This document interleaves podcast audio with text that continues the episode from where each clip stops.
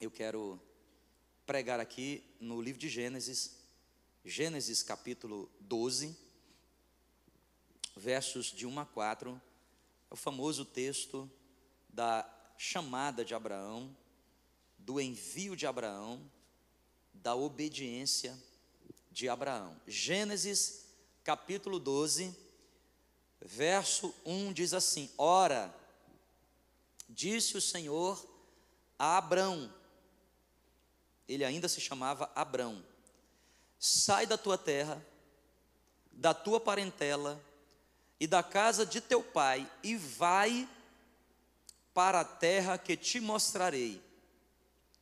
De ti farei uma grande nação, e te abençoarei e te engrandecerei o nome. Sê tu uma bênção. Abençoarei os que te abençoarem, e amaldiçoarei os que te amaldiçoarem. Em ti serão benditas todas as famílias da terra. Partiu, pois, Abrão, como lhe ordenara o Senhor, e Ló, preste atenção nesse personagem, Ló, que é sobrinho de, Abra, de Abrão, foi com ele. Tinha Abrão 75 anos quando saiu de Arã. Tinha Abrão 75 anos. Ok? Queridos, todas as vezes que eu penso em promessas na Bíblia, inevitavelmente me vem à memória o Abrão, que mais na frente Deus vai mudar o nome dele para Abraão. Abraão. Me vem à memória a vida de Abraão, porque Deus lhe fez uma promessa. Talvez essa seja a segunda promessa mais conhecida na Bíblia. A primeira delas é quando Jesus nos prometeu os céus, não é? A promessa de irmos para os céus, a promessa da segunda vinda de Cristo. Jesus virá, e aqueles que confessarem seu nome, aqueles que confessarem seu nome irão para os céus. A promessa mais conhecida depois dessa é essa que aqui Deus está fazendo para Abraão. Alguns estudiosos até dizem que essa promessa que Deus fez para Abraão, Deus primeiro tinha feito para o seu pai Terá. Quando você começa a analisar os versículos do capítulo 11, você percebe que Terá também tinha uma chamada de Deus.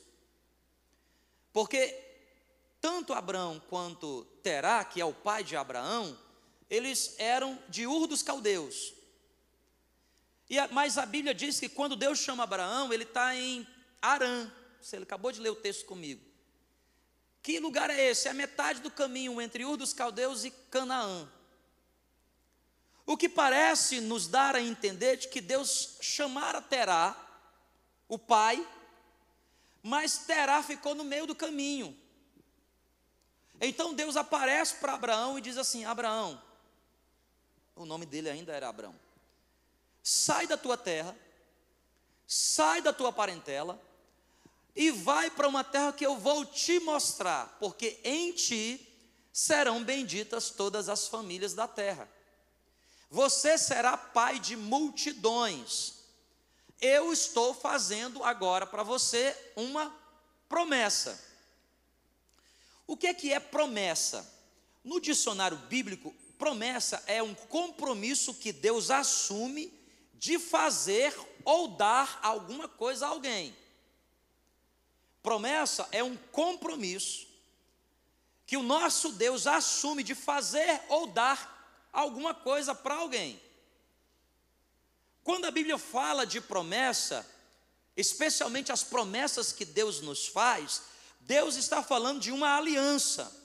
Eu me lembro de Números capítulo 23, verso 19. A palavra do Senhor diz que Deus não é homem. Deus não é homem para quê? Para que minta. E nem filho do homem para o quê? Se arrepender. Acaso aquilo que Deus prometeu, ele não cumprirá? Ele cumprirá. Eu me lembro de Jó, nos últimos capítulos de Jó, quando Jó diz: Eu sei que o meu redentor vive, estou bem certo que ele se levantará ao meu favor. Nas proximidades desse capítulo, a palavra nos ensina que nenhum dos planos de Deus podem ser frustrados. Deus não tem os seus planos frustrados. Mesmo quando Deus criou o homem, e sabendo, porque Deus tudo sabe, que o homem cairia, que o pecado na humanidade entraria, Deus é mais esperto que Satanás. Satanás entrou lá no princípio, gerou o legado de pecado para todo ser humano, mas Deus é mais esperto que Satanás. Por isso, a segunda carta de Pedro diz que o sacrifício de Cristo fora conhecido antes da fundação do mundo. O sacrifício de Jesus já era conhecido antes de Deus fundar o mundo, diz a palavra. Eu costumo dizer que Deus, antes de dizer haja luz, primeiro ele disse haja cruz. Haja cruz, haja a solução. Os planos de Deus jamais poderão se frustrar. A Bíblia está repleta, gente, dessas promessas, desses compromissos que Deus assume comigo e com você. Se você pegar a Bíblia e estudar, você vai perceber que existe na Bíblia mais de 5 mil promessas. Promessas para o nosso presente, promessas para agora e promessas para o futuro. Promessas para o futuro quando chegaremos aos céus, mas promessas também que faz a antecipação dos céus na terra. Quem está comigo aqui? Existem essas promessas, mais de 5 mil delas. Todavia, eu preciso chamar a sua atenção porque na Bíblia, embora exista todo esse número de promessas, não há na Bíblia nem sequer uma, nem sequer uma promessa que não seja condicional. Todas as promessas que Deus faz na Bíblia, elas são enquadradas dentro de uma condição, ela é condicional, até mesmo a salvação. Até mesmo a salvação. Qual é a condição da salvação? Crer. Crer no Senhor Jesus, confessar Jesus Cristo. Com o coração eu creio e com a boca eu confesso. Olha que coisa interessante, é uma dupla, há uma dupla condição. Eu preciso crer e eu preciso confessar.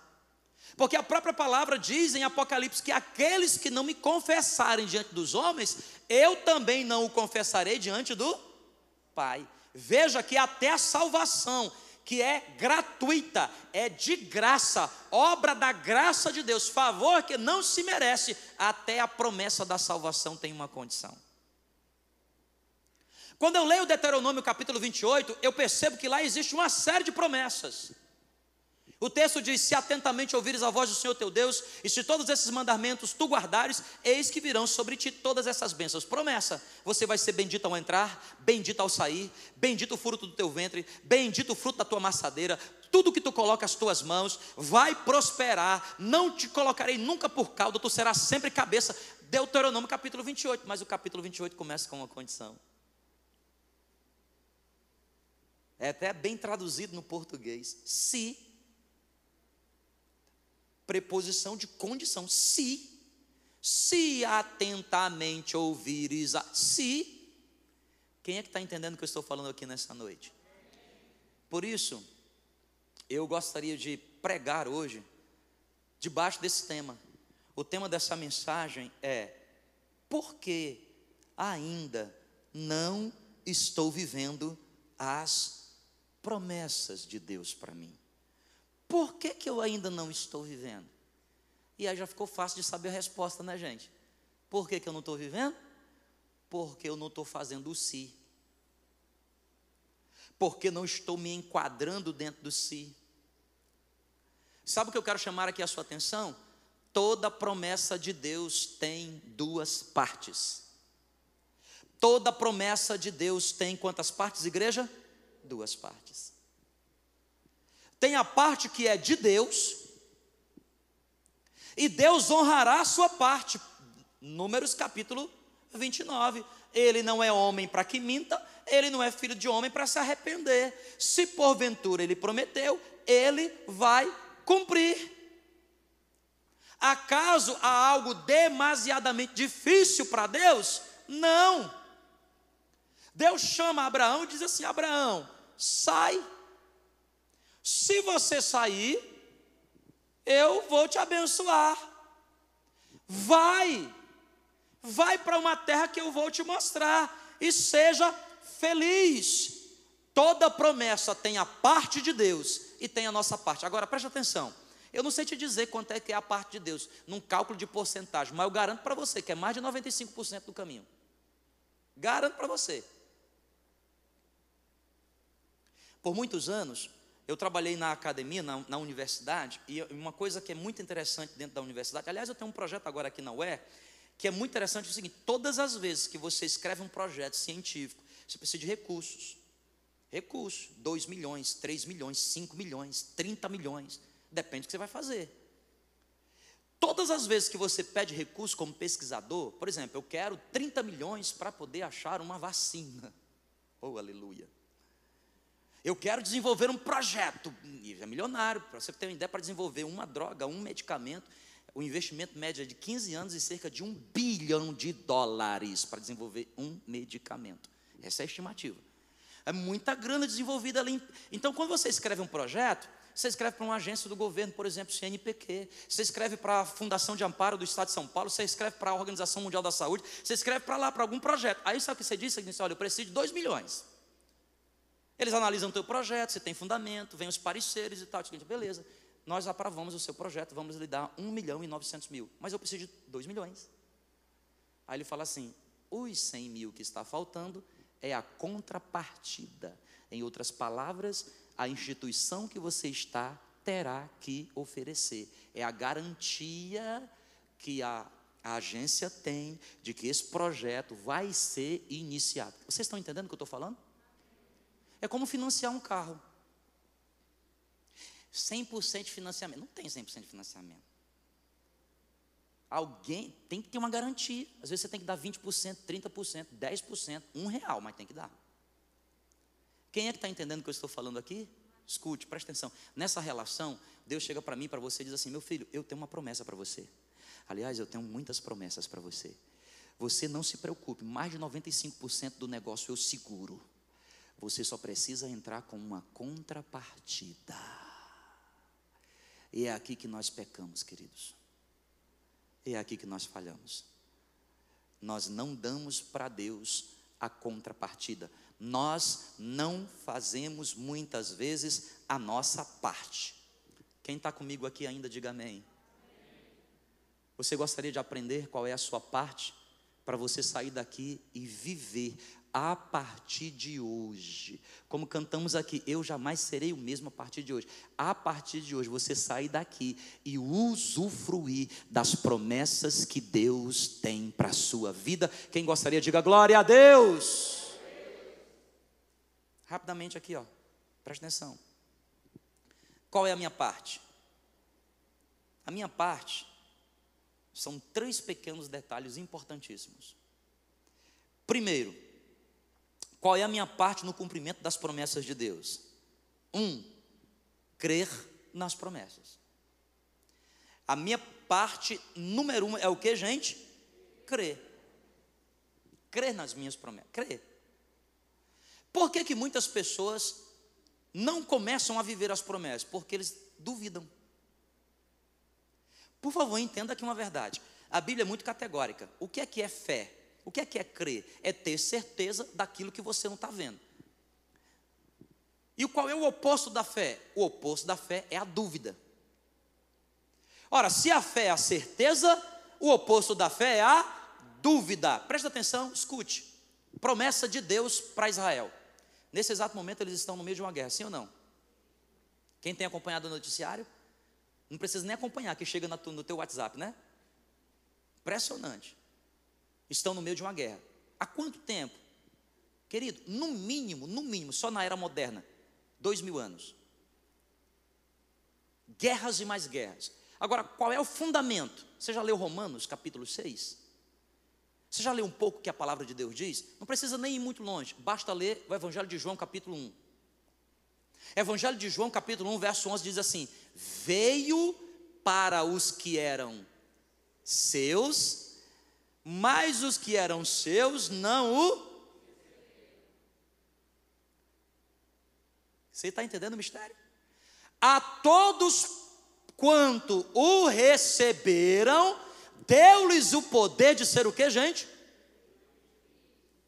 O que é que a Bíblia está dizendo? O Messias veio, mas eles não o quê? Não receberam. O que é que não receberam? Não receberam significa dizer o que? O tópico 1, eles não creram. Eles não creram que Jesus é o Messias. A paz já está estabelecida, está sob a cabeça, mas eles não receberam. E aqueles que receberam, eu e você, Deus nos tornou agora filhos de Deus. Nós estamos agora debaixo de uma promessa. Querido, a minha parte no cumprimento das promessas de Deus é crer. Crer nas promessas. Você crê que o que Deus tem para você é bom, é maravilhoso, você crê nisso? Porque se você crê, você precisa trabalhar na direção da sua crença. Primeiro, o que significa crer? É aceitar. Aceite a promessa que Deus fez para você. Aceite o jeito da promessa que Deus trouxe para você. Você não vê em nenhum momento Abraão duvidando. O Senhor chega para ele e diz assim: Abraão, sai da tua terra. Ele diz: Tá bom, se o senhor acha que eu devo sair, eu vou sair. E é muito interessante porque toda promessa que Deus profere, primeiro ela nasce dentro do nosso coração. Primeiro Deus planta uma semente dentro do nosso coração. Essa promessa, ela é transliterada na nossa mente em forma de sonho. E alguns de nós passam até a ter visão disso, enxergar Onde eu quero chegar? Querido, essa é a promessa de Deus nascendo dentro do seu coração. Agora, para você viver, Deus já fez tudo, está consumado. Na cruz do Calvário, ele arrebentou com a cabeça de Satanás, ele pisou na cabeça do inferno, aquilo que podia impedir a gente de viver as promessas já está aniquilado. Ele rasgou no madeiro toda a cédula de maldição, tudo que era contra nós. Tetelestai, que quer dizer está consumado. Agora, por que, que eu não vivo? Às vezes me falta fé. Vocês estão entendendo? E, e você entende pelo motivo pelo qual você precisa estar num ambiente como esse? Você precisa estar lendo a palavra. Você precisa estar ouvindo louvores. Porque a fé vem pelo quê? Ouvir. E ouvir a palavra de Deus. Diga-me com quem você está andando, que eu vou medir o termômetro da sua fé. Você anda em pessoas que acreditam nos seus sonhos? Começa por aí. A pessoa chega para outra e fala assim: Menina, você não tem ideia. Vou começar um empreendimento. Deus, meu pai, vou bombar. Aí o outro chega perto dele e fala assim: Mas escuta, no meio da pandemia, no, a segunda onda. Quem é que está entendendo o que eu estou falando? Como é que você reage? Você fala assim, menina, é verdade, né? Ai, meu Deus do céu, é verdade. Como é que eu vou fazer? Quem está entendendo, diga amém.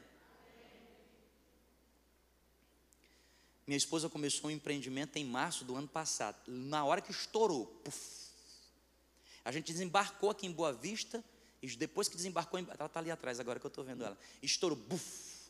Um sonho que ela tinha guardado no coração dela 18 anos. 18 anos. Sempre teve vontade de empreender. E, meu Deus, vai dar tal. Mas o que tinha de gente, ela não era. Tinha de gente falando, mãe, você é, você é. E o que é que a gente faz na hora dessa? Nem escuto a zoada da mutuca. E eu vou passar a andar com gente que vai acreditar no que a gente está. Você está entendendo? Porque quando você encontra alguém que diz assim, rapaz, ó, que, que que é isso, hein? Vai bombar. Como é, que, como é que o seu coração fica? Pode até ser que dê errado, mas pelo menos você sai feliz. Quem está entendendo o que eu estou falando, diga amém. Eu lembro quando a gente chegou em São Carlos, lembra, Kelly? Mão na frente ou outra atrás. A gente, liso, leso, louco, recém-casado. Chegamos em São Paulo, com duas caixas, duas caixas, literalmente duas caixas de papelão, a nossa mala e duas caixas. Toda a nossa vida coube dentro de duas malas, média e duas caixas de papelão. Desembarcamos em Guarulhos. Minha avó nessa época morava com meu tio ali na região de Suzano, deixamos as coisas lá e fomos para São Carlos para eu fazer meu doutorado lá. Quando eu cheguei lá, a gente não tinha, só para vocês entenderem, a gente não tinha dinheiro para poder pagar a bagagem extra para entrar no ônibus, as caixas. Só dava para colocar a mala. A, a, a passagem de vocês dá direito uma mala.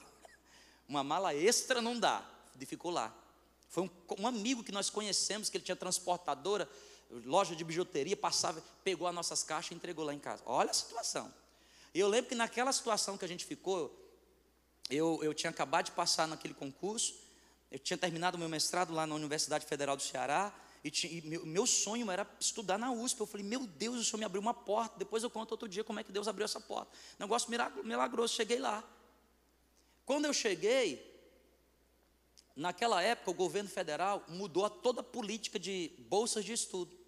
Eu não sabia disso. Nunca na história do Instituto de Química de São Carlos, os dez primeiros colocados ficou sem bolsa de estudo. Nunca. A universidade vai fazer 100 anos. Nunca, em quase 100 anos, o instituto ficou sem ter uma bolsa de estudo para os dez primeiros colocados. Eu estava em terceiro lugar. Eu falei, tá fácil demais, eu ganhei minha bolsa. Fui na fé. Cheguei lá, quando eu cheguei na USP, as bolsas tudo indo para o Nordeste. O governo federal mudou a política, tirou as bolsas das universidades maiores e mandou para as universidades menores. E eu estava vindo da menor para ir para a maior. Eu falei, Deus é karma. E ficamos naquela situação. Sabe como é que a gente sobreviveu? O nosso orientador dava 300 reais por mês que ele tirava de um projeto para eu ficar lavando, limpar laboratório. Era o que eu fazia, limpava o laboratório, eu ganhava uma ajuda de custo de 300 reais. O nosso aluguel, o kitnet que a gente morava, era apertadinho demais, era apertadinho, era, era um kit apertado. Quase que quando eu entrava, a Kelly tinha que sair, de tão apertado que era. Era 350, ou seja, eu tinha 50 reais negativos já no primeiro mês sem água, sem luz, sem comida, sem nada. A igreja dava uma cesta básica, comecei a dar aula na igreja de violão. Violão, aprendendo, juntava as crianças, cada um pagava 10 reais, eu tenho um monte de gente lá para poder pagar. Naquele sufoco, 11 meses fiquei sem bolsa de estudo, 11 meses, quase um ano. Quando Deus me deu a bolsa de estudo, que não era muito dinheiro, era um negocinho pequeno, já tinha tanta dívida. Aí a gente tinha um carro, que a gente tinha deixado em, Fortal em Natal, a gente vendeu para pagar as dívidas, o que sobrou a gente comprou uma motinha. Vum. Lembra, Kelly? Acho que minha sogra está assistindo. Minha sogra, a senhora se lembra que a senhora andou na minha garupa? Aí a gente, frio, gente, frio. Imagina, dois nordestinos, no interior, a gente chegou na época de julho, frio para dedéu. Fazia 4 graus na cidade. Gente, teve uma noite que a gente dormiu de capacete, lembra disso? De tanto frio que tinha, a gente dormiu de capacete para esquentar as orelhas. Olha como é que era. E a gente morava perto de um igarapézinho que lá chama Corguinho. Mais frio ainda, Corguinho. Sabe o que eu estou falando? Tem gente do Sudeste aqui. Frio para Dedéu. Gente, aquele sufoco, gente, aquele negócio todo, vivendo pela misericórdia. Sabe como é que é viver pela misericórdia? E eu só terminei, todo mês eu falava para ela, filha, vamos embora, não aguento mais, não dá, vamos embora. E ela lá, não, vamos ficar, nós já estamos aqui, vamos ficar aqui, vamos ficar. Não era seu sonho? Vamos estudar, pá, amém. Completou um ano e pouquinho, vendemos, pagamos as dívidas, a motinha, aí eu fui comprar um carro, porque não dava para ficar andando de moto. Compramos um carrinho. Cheguei tão feliz na igreja, irmão. Ai, nossa, Gente, eu tocava teclado nessa época, Igor, e o pedal estava com problema. Eu vinha de moto, chuva, todo dia lá em São Carlos chove. Chove, chegava na igreja, eu ficava tocando. Zzz. Cada acorde que eu fazia, eu tirava o pé de propósito. Os caras falavam assim, é, sustenta mais a nota. Eu disse, eu estou tentando. Estava choque. Eu falei, meu Deus, Senhor Jesus. Aí eu comprei o carro, cheguei feliz. Meu Deus, comprei um carro. Eu cheguei assim, cara, os irmãos chegaram assim, olharam para o carro, ficou olhando assim. Aí eles falaram, escuta, você não disse que comprou um carro? Olha aqui meu carro. Que esse Fusca lindo. Os caras começaram a meter areia no carro, velho. Como é que você me compra um Fusca? Não sei o que. Gente, foi horrível. a sensação que eu tive foi assim: meu Deus, onde é que eu estou? Quem é que está entendendo? Diga amém. Quando eu cheguei perto do pastor, eu falei, pastor, ô oh, meu filho, que olha o pastor, ô oh, meu filho, que bênção. Quem sabe lá no coração ele dizendo assim, esse carro é ruim demais, mas olha meu filho, que bênção. Você não vai mais passar frio. Não vai mais se molhar mais para vir para a igreja. Você está entendendo, gente? Com quem a fé vem pelo que você ouve. Não deu um mês, cidade cheio de altos e baixos, entendeu? Parei assim na, na esquina, parei, aí vinha uma descida assim, eu calculei, dá tempo. Um gol bateu no gol zerinho, velho, bateu na lateral do meu carro. Eu disse, meu Deus do céu, isso é vida, o que é que eu fiz? Eu cuspi na cruz, não é possível. Cheguei na igreja chorando, gente. Pastor Nivaldo, se estiver me assistindo, obrigado, pastor Nivaldo, isso é uma bênção. Cheguei para ele chorando, falei, seu pastor, eu bati o carro, deu, deu num mês. E o pessoal. E era o pessoal do louvor, viu? Esse pessoal do louvor não é que se cheire, não. Mano, é, podia estar tá de moto. Gasta pouco. Aí o pastor Nivaldo chega em mim, bate assim no mão e fala assim, meu filho, vem cá, deixa eu falar um negócio para você. Só bate carro quem tem carro.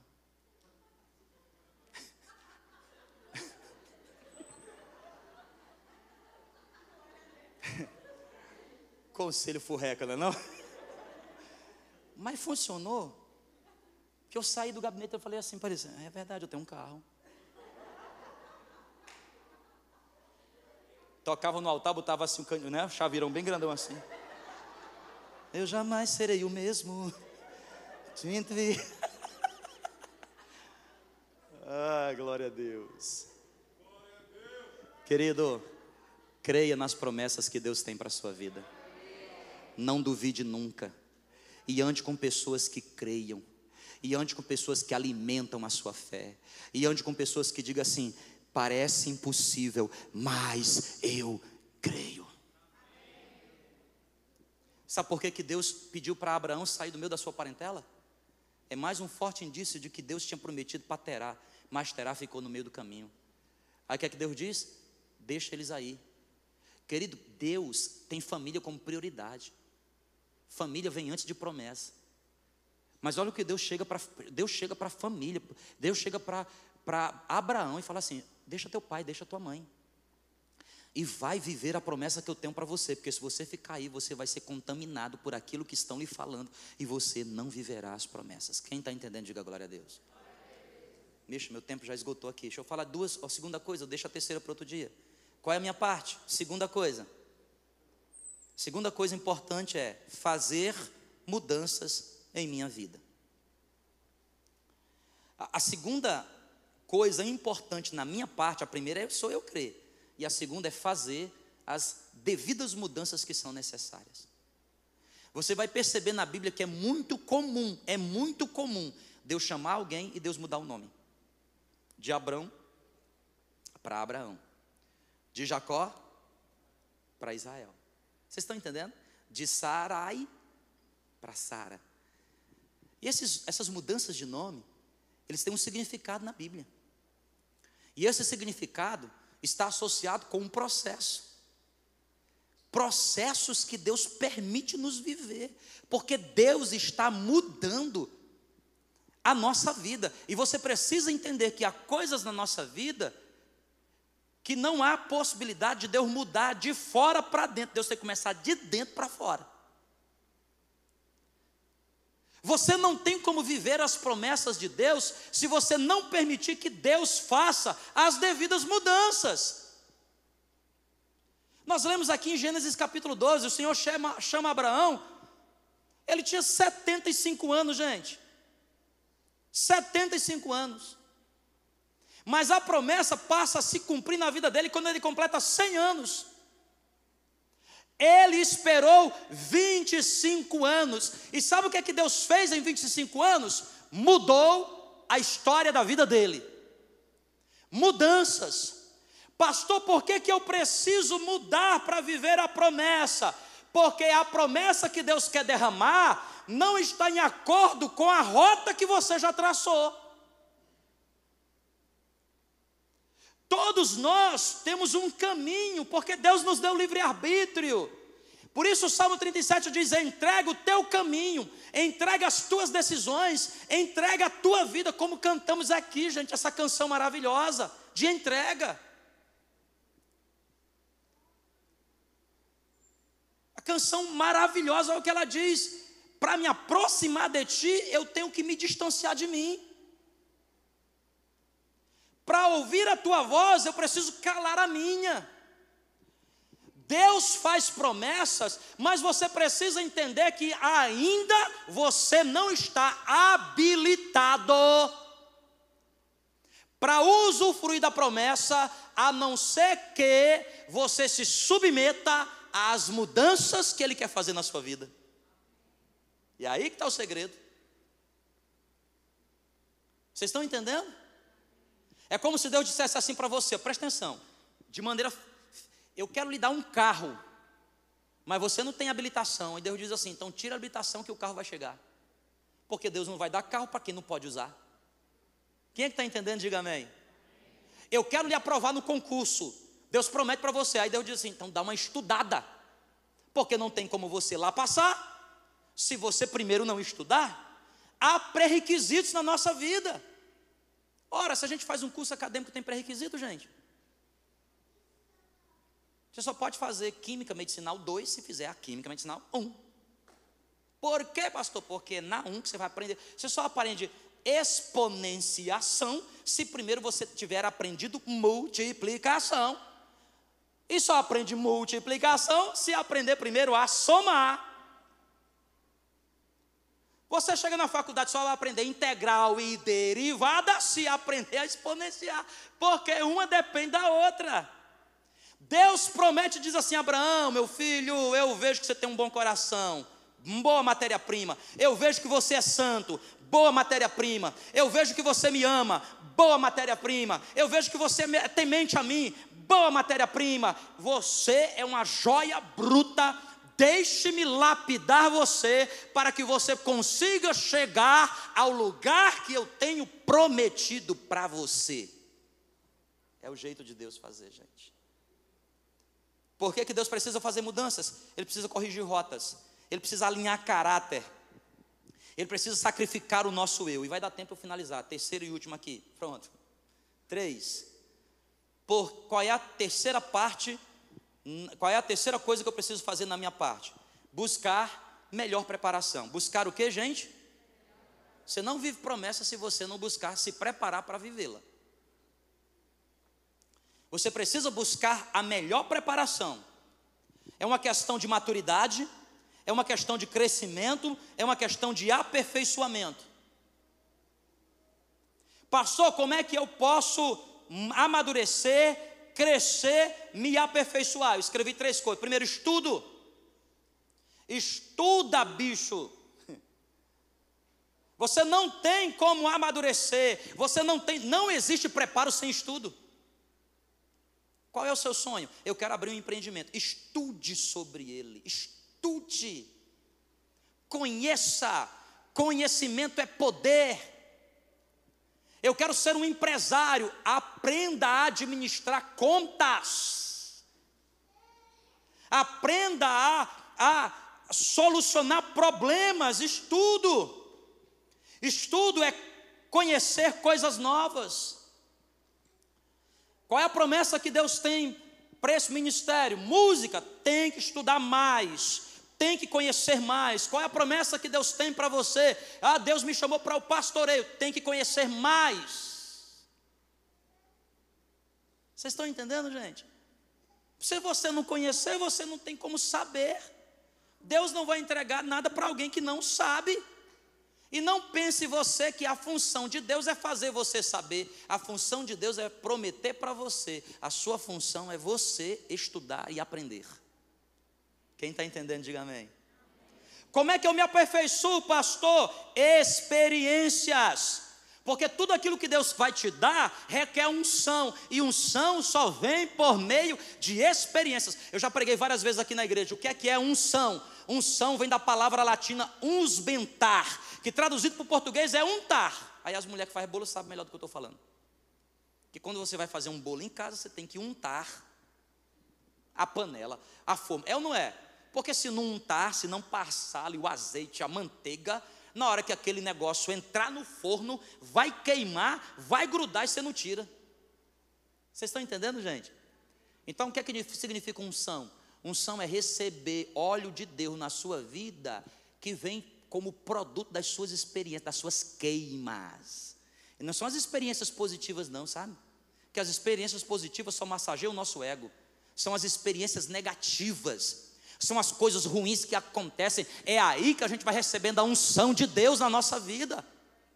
Eu quero viver a promessa, eu preciso do preparo, eu preciso da, da experiência, eu preciso da unção e eu preciso de resiliência. O que é que é resiliência, gente? Aí eu finalizo de verdade. Queria ter mais tempo para pregar hoje aqui. Presta atenção. Aí o que é resiliência? É capacidade de se levar um tapa da vida e dizer assim: não vou ficar aqui no chão, não. Eu vou me erguer. É a capacidade que você tem de, da vida te dar uma rasteira Entendeu? A vida te dá uma e a vida dá capoeira na gente ou não dá? Dá ou não dá? Quantos aqui já passaram uma rasteira na vida assim? Levanta a mão, uma rasteira. É, é. Quantos passaram mais de duas? Aí sabe o que é resiliência? Resiliência é a capacidade de que você bate no chão, buf, já se levanta logo. Você diz assim: aqui eu não vou ficar não, porque Jesus é maior na minha vida e tem poder para me levantar. Porque de mim, eu não só devia ter caído, eu devia ter me machucado, quebrado a cabeça e não devia estar mais nem aqui. Mas se estou de pé, é porque o Espírito Santo de Deus está em mim, cura as minhas feridas, limpa meu coração. Eu bato no chão, posso até bater lá, mas lá eu não vou ficar, porque aquele que prometeu é fiel para cumprir. Ele vai me levantar. E para você se levantar, só basta você dizer. Você não precisa nem de força para se levantar. Pastor, não tenho força para me levantar. Deus ama quando você diz assim: Eu não tenho força. Ele diz assim: Você não tem? Não precisa. Eu sou a sua força. Pastor, eu estou fraco. Deus, eu estou fraco demais. Está fraco? Eu amo a sua fraqueza. Porque o meu poder se, se aperfeiçoa na sua fraqueza. A única coisa que eu peço é que você não fique lá. Você decida dizer: Deus, me tira desse buraco, me tira desse lugar, pega na minha mão resiliência. Resiliência. E eu tenho certeza, igreja do Nazareno, em Boa Vista, Roraima, nesse lugar que está deserto, sem homens e sem animais. Ah, ainda se ouvirá, ainda se ouvirá, ainda se ouvirá.